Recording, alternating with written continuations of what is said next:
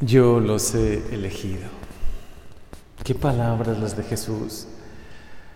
Y si pudiésemos hoy dejar que estas palabras toquen profundamente nuestra vida, cuánta esperanza, cuánta confianza nos tiene que dar. ¿no? no eres tú quien más escogido a mí, te dice Jesús. Piensas que estás aquí porque me has escogido, porque me has elegido como lo más importante de tu vida. Yo creo que Jesús al mismo tiempo te dice, te agradezco que tú también me escojas, pero yo antes te he elegido. Te he elegido mucho antes, te he escogido y te he llamado por nombre, mucho antes de lo que tú te puedas imaginar. Dice el profeta, desde antes de nacer. Qué misterio de predilección el del Señor. Yo siempre me he preguntado, ¿por qué, Señor? ¿Por qué algunos, algunos les tienes una predilección y los escoges, los eliges? Sin duda que yo lo sentí con mi vocación sacerdotal, ¿no? Sentí una predilección, un amor que yo no merezco de Jesús por mí. Pero me fui dando cuenta que esa elección también es para cada uno de ustedes, para cada bautizado. El Señor en medio de millones y millones de seres humanos te ha escogido a ti, te ha elegido a ti para regalarte el don de la fe, el don del bautismo, el don de su amistad. Te llama una amistad personal y hoy lo escuchas. Ya no les llamo siervos, les llamo amigos. Y esa es la vocación cristiana, esa es la vocación de cada uno de nosotros. Seguir a Jesús es seguir a un Dios que me trata como amigo, que me quiere, que me ama profundamente, que lo ha dado todo por mí. Hoy al escuchar estas palabras, siéntete profundamente amada, profundamente amado porque Jesús personalmente te lo dice. Quizá no te lo crees porque son palabras tan bellas, tan profundas, que a veces no nos las creemos. Que Dios tenga una predilección por nosotros, pero sí la tiene. Hoy su palabra te lo confirma y el hecho de estar aquí, pocos en medio de muchos habitantes que hay, te lo demuestra. El hecho de que tú tengas una amistad como pocos tienen con Jesús te lo demuestra. El hecho de que seas como de los cercanos, de los frecuentes, de los asiduos, Jesús te lo está diciendo sin palabras. Parecería que tú me has escogido, pero soy yo quien te ha escogido a ti. Soy yo quien te he elegido y además te he elegido para que des mucho fruto, es decir, tu vida esté llena de frutos espirituales. ¿Se puede pedir algo más en la vida?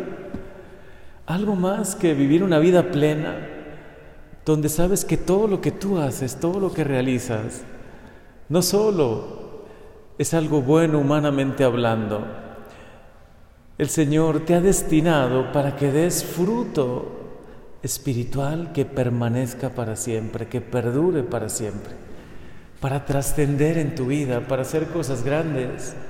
Para eso te ha escogido el Señor.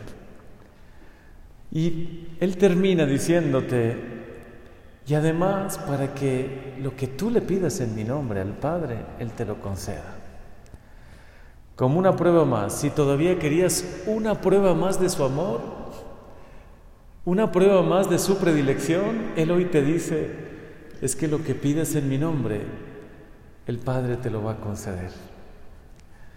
Y entonces por fin te sentirás profundamente amada. Ya no busques fuera lo que puedes encontrar en el corazón de Jesús.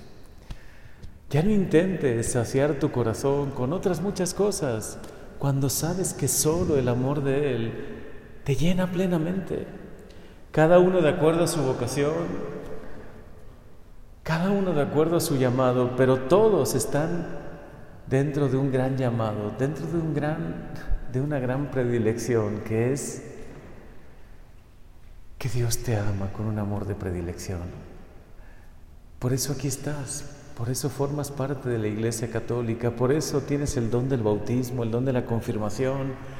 Por eso, ahora pocos días, a solo ocho días de Pentecostés, sabes, sabes que el Señor te va a llenar con su Santo Espíritu, porque Él te ha escogido, te ha elegido, como eligió a esos doce y en el cenáculo llenó su vida de bendiciones.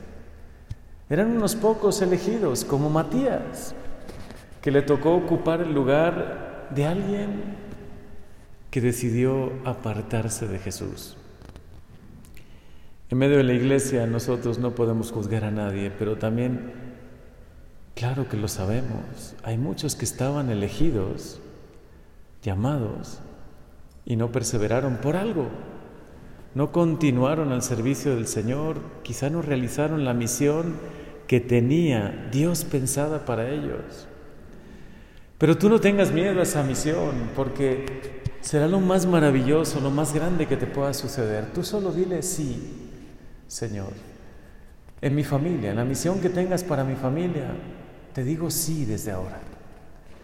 La misión que tengas para mí, en mi trabajo, donde tú me pongas, hoy te digo sí, Señor. Si tú me has elegido y me conoces, conoces perfectamente mis virtudes y mis defectos. Conoces lo bueno de mí y también en lo que soy un desastre, ¿no? Tú lo conoces todo y tú me llamas por nombre y tú eres quien me ha elegido. Señor, solo te puedo decir sí. Y si alguna vez te he fallado, como Pedro, quiero que me preguntes, ¿me amas? Porque hoy te voy a decir que sí. Y quiero con mi amor, con mi vida, decirte cuánto te amo y cuánto quiero reparar el mal que he podido hacer o el bien que no he hecho y cuánto lo quiero hacer a partir de ahora. Si tú me das tu fuerza, si tú me das tu gracia. Ante esta predilección tuya, ante esta elección tuya, yo también te elijo a ti, Jesús. Porque toda amistad es una elección entre dos. Sí, hay una especie de sintonía y como una química y por eso hay una amistad, pero también si uno no quiere ser amigo del otro, nunca se va a dar esa amistad. Aunque Jesús te haya elegido, aunque Él te haya escogido, si tú no confías en Él, si tú no lo eliges a Él como el centro de tu vida, como el único motor, el que te motiva cada mañana, por quien haces todo. Si tú no lo eliges a Él, la amistad queda incompleta. La sociedad, hablando en términos empresariales, nunca se va a realizar, ¿no? Ese pacto de amor, esa alianza de amor de Dios contigo, nunca se va a llegar a realizar. Si tú, ante la elección de Jesús, ante la elección de tu Dios, de tu Señor, que inmerecidamente te ha elegido y te llama por nombre, si tú no le dices, sí, Señor, yo también te elijo a ti, te escojo a ti.